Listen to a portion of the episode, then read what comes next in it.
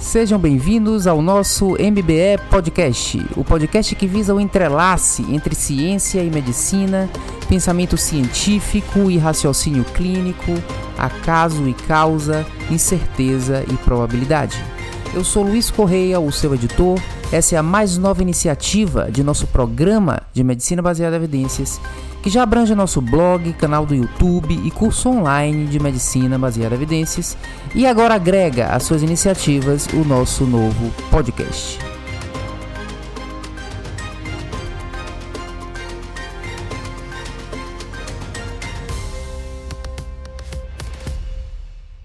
No podcast dessa semana, discutiremos a falácia do rastreamento do câncer com base no Nelson Trial, publicado no New England Journal of Medicine, e discutiremos a diferença entre o cientista e o pesquisador. Mas antes, quero demonstrar satisfação com as estatísticas de nosso podcast e reforçar que precisamos mais fazer dessa iniciativa uma iniciativa de maior interação. Portanto, eu convido vocês a entrar no nosso website, o website do podcast uh, intitulado Medicina Baseada em Evidências.buzzsprout.com. Buzzsprout escreve B-U-Z-Z-S-P-R-O-U-T. Medicina Baseada em Evidências.buzzsprout.com. E entrem lá e coloquem seus comentários, suas concordâncias, suas discordâncias uh, informações que agregam valor a essa discussão, para que não seja apenas o podcast uh, uma via, uma, uma, uma iniciativa de uma única via, mas passe a ser uma iniciativa de mão dupla. Vamos então aos nossos assuntos. A falácia do rastreamento de câncer. O primeiro tema desse podcast foi motivado pela publicação em 29 de janeiro, ou seja, há duas semanas atrás, no New England Journal of Medicine, do ensaio clínico randomizado Nelson, o Nelson Trial, que testa a hipótese de que o rastreamento uh, de câncer de pulmão em grandes tabagistas, o rastreamento por tomografia computadorizada, é benéfico para esses pacientes no sentido de reduzir a mortalidade por câncer. O Nelson Trial nos traz uma série de reflexões. Se existe um subgrupo em que o rastreamento de câncer tem uma maior probabilidade de ser benéfico, é exatamente no, uh, no subgrupo de indivíduos grandes tabagistas.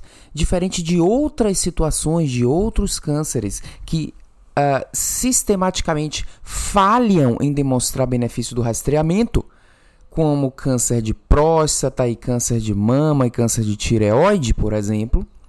O câncer de pulmão existe uma expectativa maior de benefício, pois são pacientes especialmente selecionados pelo tabagismo para terem câncer de pulmão. Então, de uma maneira geral, existe é, uma tendência a não se demonstrar benefício de rastreamento de câncer. E se houver benefício em algum tipo de câncer, é exatamente no câncer de pulmão em grandes tabagistas. Daí a importância desse estudo. E essa discussão que nós teremos não se limita à pergunta: devo realizar tomografia em indivíduos com risco de câncer de pulmão? A discussão que nós teremos, ela é ampliada para todo o paradigma de rastreamento de doença em indivíduo assintomático ampliada no sentido que estaremos discutindo aqui. Um clinical trial que testou o paradigma do rastreamento em um subgrupo de pacientes que, se fossem os que deveriam se beneficiar, seriam esses. Ok? Então é um trial que testa a hipótese do rastreamento no melhor cenário possível para que ele funcione. Muito bem. Nessa discussão, nós abordaremos duas questões filosóficas clínico-científicas, que é a questão de testar a doença no assintomático e o potencial benefício disso, que é muito menor do que no sintomático, eu vou explicar por quê, e a questão do efeito cascata.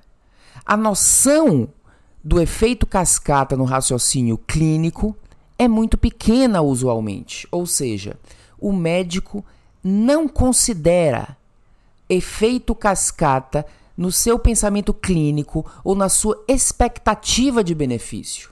Portanto, eu abordarei ao final esses dois temas: como lidar com o paradigma do assintomático e o paradigma do efeito cascata. Muito bem, se o screening de câncer tiver que funcionar, é nesses indivíduos. O título do Nelson Trial é Reduced Lung Cancer Mortality with CT Screening in a Randomized Trial. Traduzindo, o título Redução de mortalidade por câncer de pulmão com rastreamento por tomografia em um ensaio clínico randomizado. Portanto, o título já traz a positividade do estudo.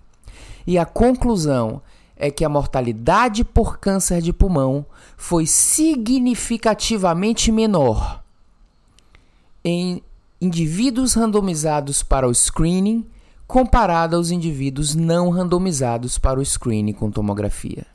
Eu vou argumentar aqui que esse trial, embora no título e na conclusão traga uma conotação fortemente positiva, observem, significantly lower, esse trial é um trial negativo. Explicarei por quê. Portanto, não fiquemos com a mensagem da conclusão. Muitas vezes eu, inclusive, proponho que o leitor leia primeiro a conclusão, mas não para acreditar nela, mas para perceber o que, o que o autor quer nos induzir a pensar. E entendendo o que ele quer nos induzir a pensar, a gente vai ler o artigo com uma criticidade, procurando erros aleatórios e erros sistemáticos que podem estar gerando aquilo como ilusão. Essa é a leitura cética de um trabalho científico. Lembrando que ceticismo não é a mesma coisa que cinicismo. Ceticismo é aquele que procura, que quer investigar, e se ele encontrar, ele vai levar aquilo como uma verdade a ser considerada. Cinicismo é aquele indivíduo que não acredita em absolutamente nada. Portanto, não confundimos, não devemos confundir uma coisa com outra.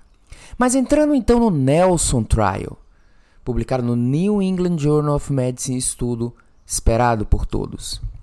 É um estudo uh, é, é realizado né, por um grupo de saúde pública ligado à Erasmus University em Rotterdam, Netherlands, ou seja, Holanda.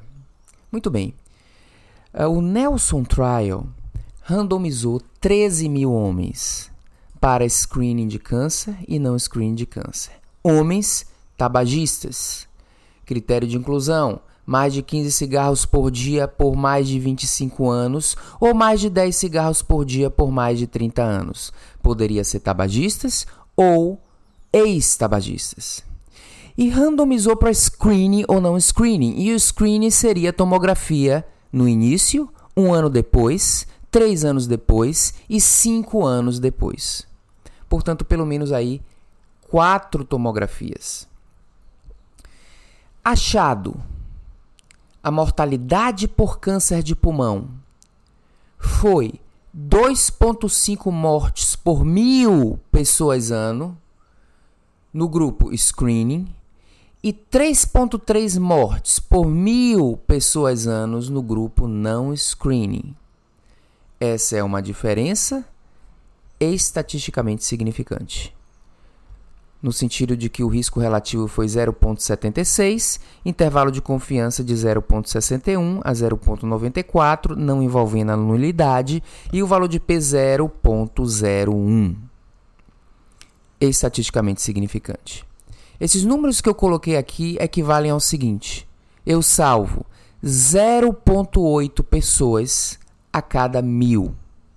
Salvo 0,8 a cada mil, ou é uma redução absoluta de 0,08%. 100 dividido por 0,08, 1.250 de NNT ao ano. 1.250 precisam ser rastreadas para salvar uma vida por câncer de pulmão. Ok? Então, mostramos aqui algo estatisticamente significante, porém de uma relevância a ser analisada com mais cuidado. Muito bem. Percebam a conclusão.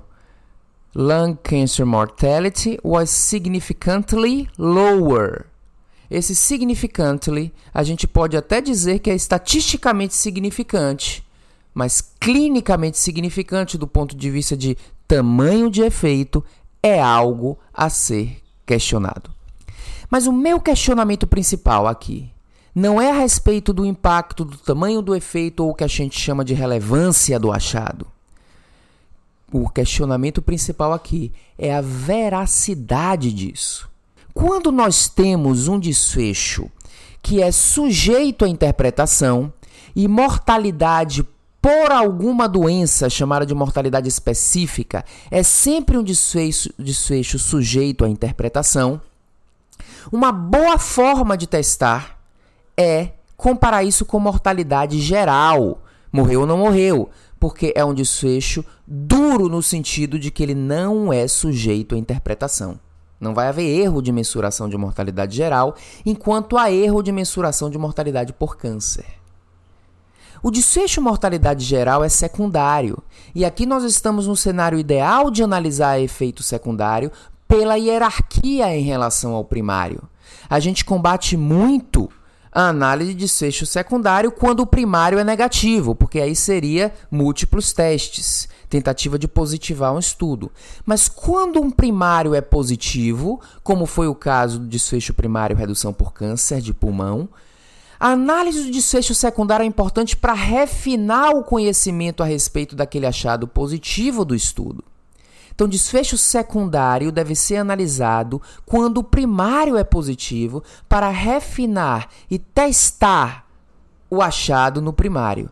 Portanto, estamos analisando aqui desfecho secundário no cenário adequado. E o que nós vemos é o seguinte: reduz mortalidade por câncer, mas não reduz em nada mortalidade geral. Ora, isso não faz tanto sentido. Se eu reduzir mortalidade por câncer, devia reduzir mortalidade geral.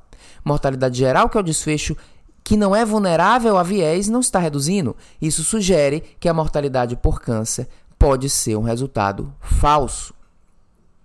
Por que é um resultado falso? Porque pode ser um resultado falso? Porque é subjetivo. E uh, eles fizeram uma análise, é uma análise uh, por um, um comitê de revisores se aquela mortalidade era realmente uma mortalidade por câncer. Ou seja, começaram olhando os, os, os, os atestados de óbito e aqueles que sugeriam mortalidade por câncer de pulmão passavam por uma análise. Só que essa análise só foi possível ocorrer por motivos do estudo em 70% dos pacientes. 30% era o que estava escrito no atestado de óbito. E quando eles testaram a concordância entre o comitê e o atestado de óbito, o atestado de óbito errava em 14% das vezes, de acordo com essa análise. Então, o atestado de óbito não é muito acurado. Ele foi o único informação em 30% dos pacientes. E no restante, que passou por essa análise crítica, é uma análise crítica de um comitê revisor, também sujeito a algum nível de interpretação.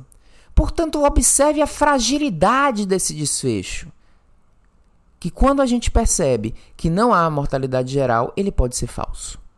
A outra hipótese é que até há redução de mortalidade por câncer.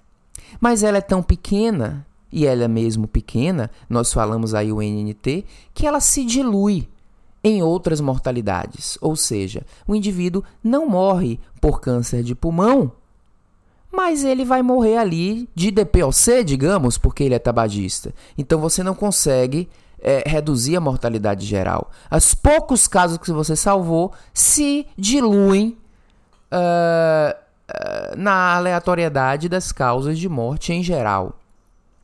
E outra possibilidade é que o próprio rastreamento, ao salvar algumas pessoas, mate outras. Porque o rastreamento leva a procedimentos, leva a diagnósticos, leva a cirurgias, leva a quimioterapias e isso pode matar também. Então a primeira a, a, questão quando a gente compara com desfecho mortalidade geral, vem a primeira possibilidade de que esse achado de mortalidade por câncer é mediado por viés de mensuração.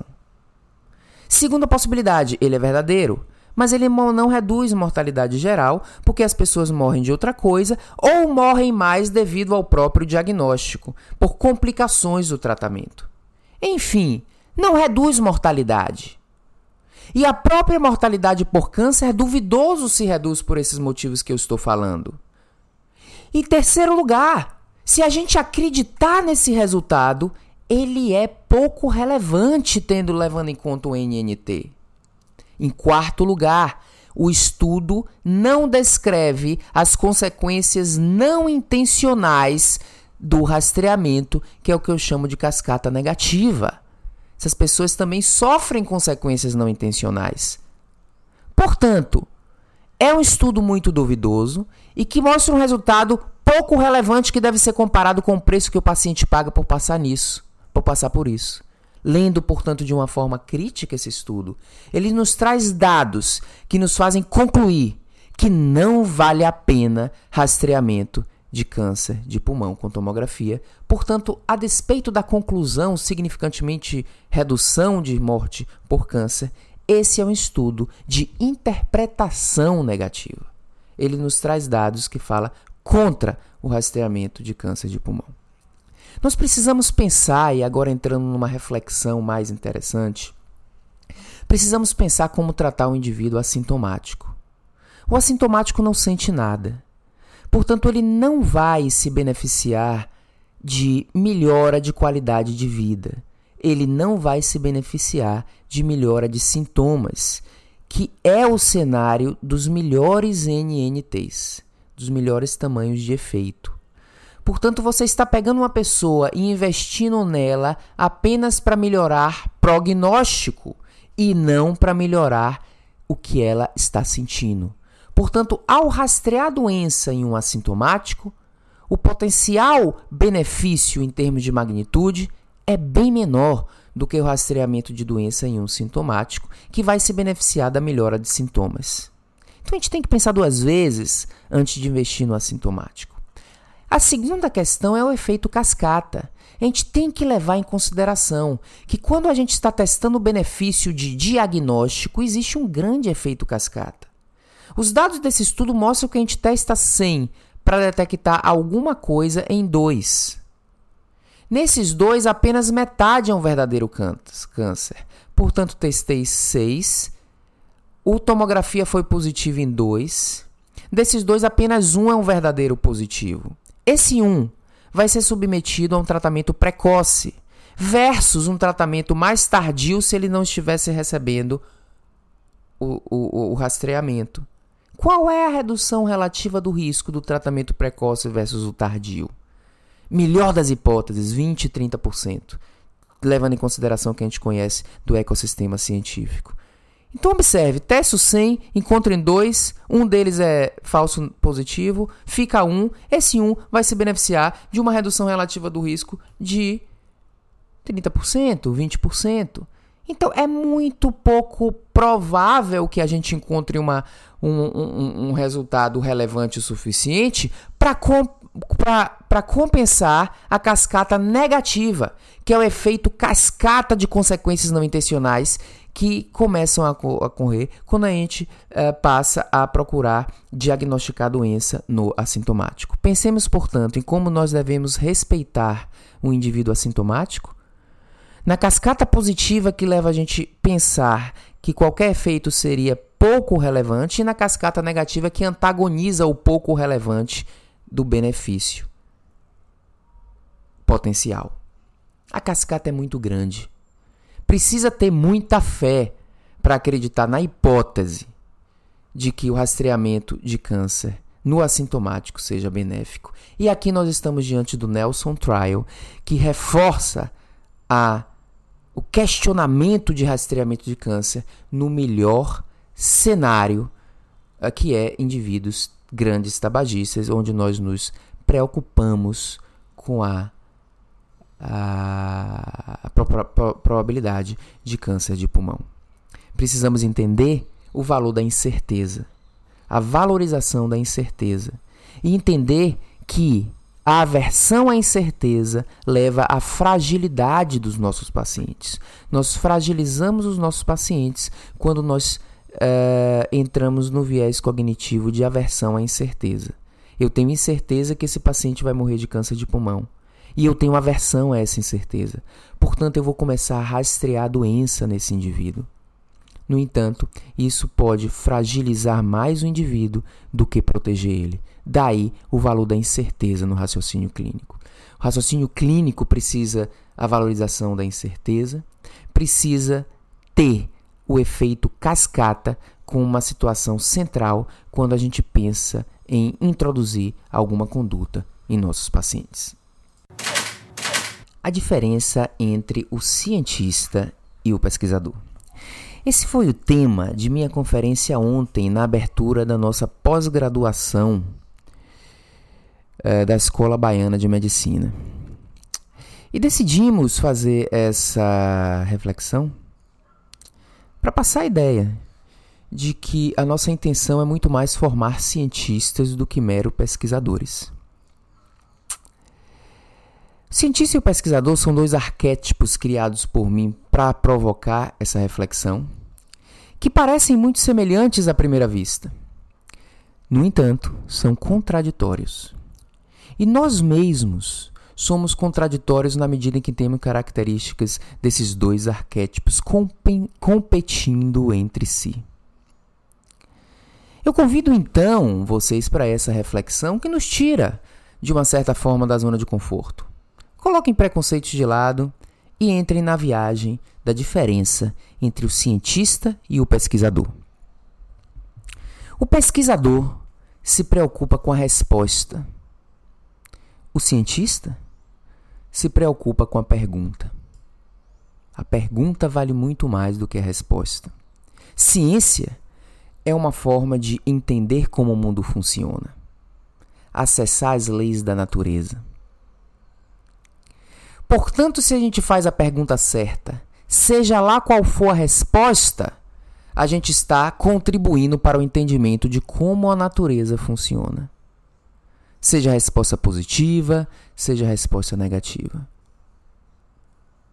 Não devemos ter interesse em qual resposta a gente quer dar mas a gente deve querer dar alguma resposta caracterizada pelo valor da pergunta.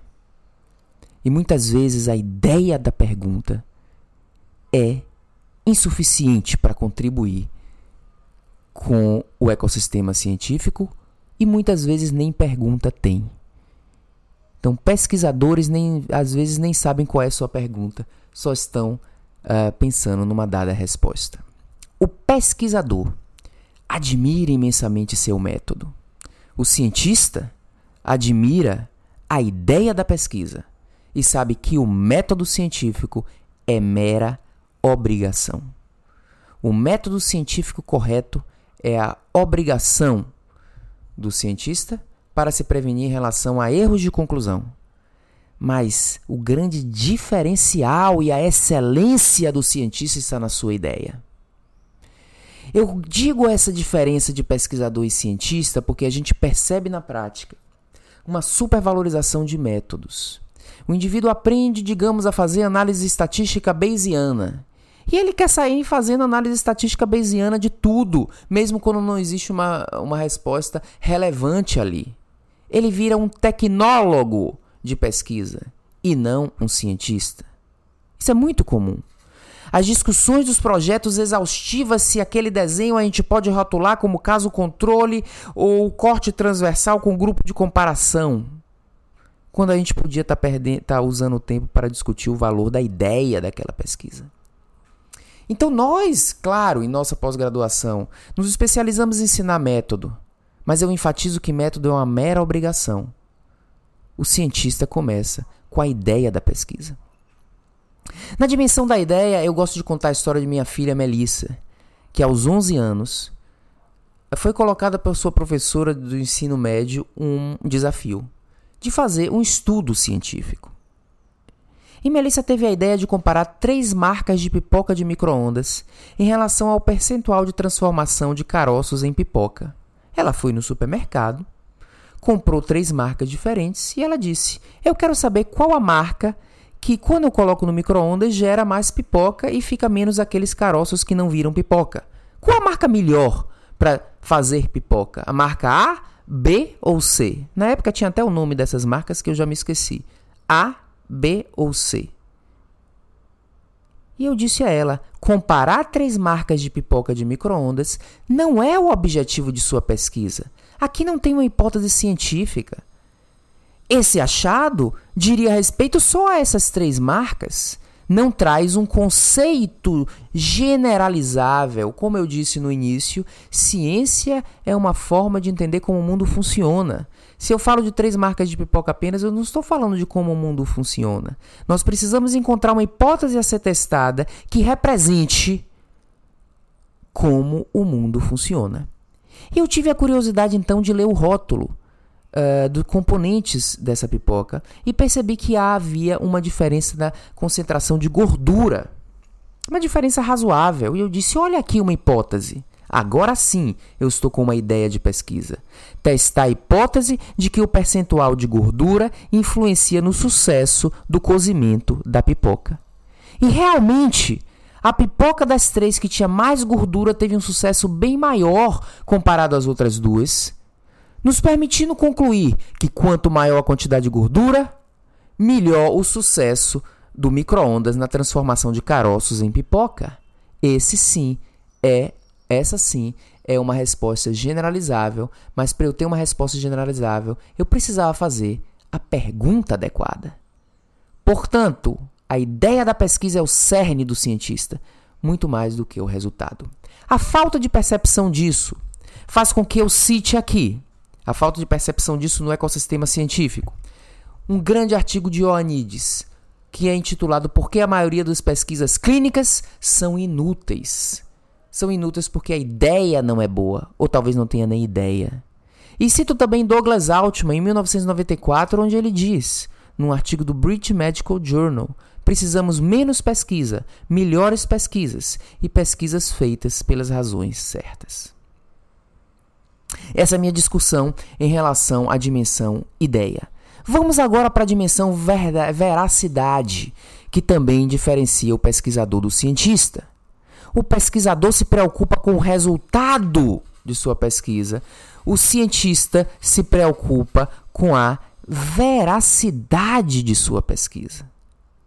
O pesquisador quer o resultado positivo, persegue um resultado positivo enquanto o cientista se preocupa com a veracidade e prefere um verdadeiro negativo do que um falso positivo. O pesquisador tem aversão ao erro tipo 2, o cientista teme muito mais o erro tipo 1. Lembre-se que o erro tipo 2 é afirmar algo falso. Desculpa, o erro tipo 2 é, é não afirmar, o erro tipo 1 é afirmar algo falso. Melhor não afirmar do que afirmar algo falso. Na visão do cientista, o pesquisador quer afirmar. E ele utiliza-se do acaso para conseguir afirmar. O pesquisador se aproveita do acaso. O cientista evita a influência do acaso em sua pesquisa. O pesquisador faz múltiplos testes. Quando seu resultado é negativo, parte para análise de subgrupo, parte para análise de desfechos secundários. Testa, testa, testa até encontrar o seu falso positivo que vai ser publicado. O cientista tem aversão a falso positivo. O pesquisador não é um mau caráter. Não é um indivíduo que não tem integridade moral. O pesquisador sofre da falta de integridade da mente humana. Eu chamo isso de integridade biológica. Temos o viés do positivismo, onde gostamos muito mais de informações positivas do que negativas. Sofremos de confiança por coerência. Se algo parece coerente, nós confiamos independente da evidência e sofremos de viés de confirmação na medida em que já entramos acreditando em algo e procuramos exemplos no universo que confirmem a nossa ideia, e essa procura muitas vezes é enviesada. Daí surgem as fake news científicas. E eu tenho um texto no blog que, que diz o que é fake news científica. É diferente de fake news. Fake news, em geral, ela é criada por um, dois ou três indivíduos. Sabemos que tem os laboratórios de fake news lá em Brasília, por exemplo. Mas a fake news científica não é criada necessariamente por um indivíduo. Claro que ela começa por um trabalho, mas ela é sistêmica. Ela depende não só do autor, mas do revisor do trabalho, do editor da revista e principalmente do leitor, que precisa ler e acreditar. A fake news é mentira. Alguém está intencionalmente mentindo. Na fake news científica, nós estamos nos auto-enganando. O autor, ele de fato acredita naquilo porque ele não tem o ceticismo do verdadeiro cientista. A fake news é um problema de integridade moral, enquanto fake news científica é um problema de integridade científica, que não é exatamente integridade moral. A fake news não tem evidências. O problema da fake news científicas é que existem evidências, entre aspas, publicadas em revistas científicas. Então, a publicação na revista científica não garante veracidade. Cuidado com a fake news científica. O pesquisador tem um objetivo profissional. O cientista não é tanto alguém que pensa no objetivo profissional, ele tem muito mais um propósito. O pesquisador é profissional, o cientista tem propósito. Essa frase, ela se desdobra numa frase mais pragmática. O pesquisador se preocupa com o látex. O cientista se preocupa com o seu legado. O pesquisador se preocupa com o sucesso. O cientista se preocupa com a sua performance. Na realidade, sucesso, isso vem de ciência, de um trabalho científico ou de alguma, li, alguma uma linha de pesquisa que tem alguns trabalhos demonstrando que sucesso é o resultado de duas variáveis. A primeira é performance, você tem que ser bom. A segunda é sorte, é o acaso. Isso é demonstrado em diferentes profissões que lidam com criatividade. O trabalho que eu estou uh, analisando, o trabalho que eu estou aqui, uh, com, uh, que eu vou citar para vocês, e que diz, demonstra essa questão, é exatamente um trabalho que compara diferentes profissões: cientistas, diretores de cinema, é, artistas, é, músicos. Tem aqui um slide exemplificando uh, Stanley Kubrick, Michael Jackson, um ganhador do prêmio Nobel, e uh, Agatha Christie. O que eles avaliam é, o momento de maior impacto desses indivíduos, seja o filme que ganhou o Oscar, seja a música que ganhou o Grammy, seja o livro que virou um, um maior best-seller, ou no caso do cientista, o momento que ele ganhou o prêmio Nobel. E eles mostram que não há é, variável que preditora do momento do maior sucesso é na realidade algo demonstrado, é na, na realidade algo aleatório, ou seja, mostra o efeito do acaso nesse processo. Então, essa pesquisadora conclui que o impacto, o impacto do cientista ou o sucesso depende de sua performance uh, somada ao erro randômico, ou seja, a sua sorte. Nós não podemos fabricar sorte. O que cabe ao cientista é ter uma boa performance. Se ele terá sucesso ou não, é o acaso que dirá. Claro que com boa performance teremos. Uh, contribuiremos com a ciência e teremos uh, um sucesso uh, mediano e que pode nos deixar felizes. Mas aquele sucesso uh, especial e de grande notoriedade, não podemos perseguir isso. Porque isso depende muito da sorte, depende muito do acaso. E se nós tentarmos fabricar isso, pode ser que a gente comece a fazer pesquisa sem grande integridade. Então a nossa satisfação tem que ser com a nossa performance. Se o acaso nos proporcionar um grande sucesso, melhor ainda, mas não deve ser a nossa maior ambição. A ambição deve ser, na realidade, a ambição do cientista de contribuir para o conhecimento científico. E essa contribuição deve ser baseada no valor da incerteza, porque a ciência newtoniana evoluiu para a ciência quântica, onde uh, o físico Fritjof Capra nos lembra, no seu livro Ponto de Mutação, que no modelo científico moderno não podemos predizer quando e como o fenômeno acontecerá, apenas podemos estimar a sua probabilidade. Essa é a forma da, da, ciência ver o mundo. É uma forma baseada em certeza e em probabilidade. E deve ser a forma como o profissional de saúde vê o seu paciente também. Como dizia William Osler, Medicina é a ciência da incerteza e a arte da probabilidade. Portanto, o cientista lida com a dimensão da ideia, com a dimensão da veracidade de suas pesquisas. Ele se preocupa com a sua performance e ele reconhece o valor da incerteza como cerne do pensamento científico. Ciência é uma forma de pensar, muito mais do que uma profissão. E assim concluímos o nosso terceiro podcast. Lembrando que na próxima segunda-feira, por ser carnaval, não publicaremos podcast. Ficando, portanto, o quarto podcast MBE para de hoje a 15. Bom carnaval a todos!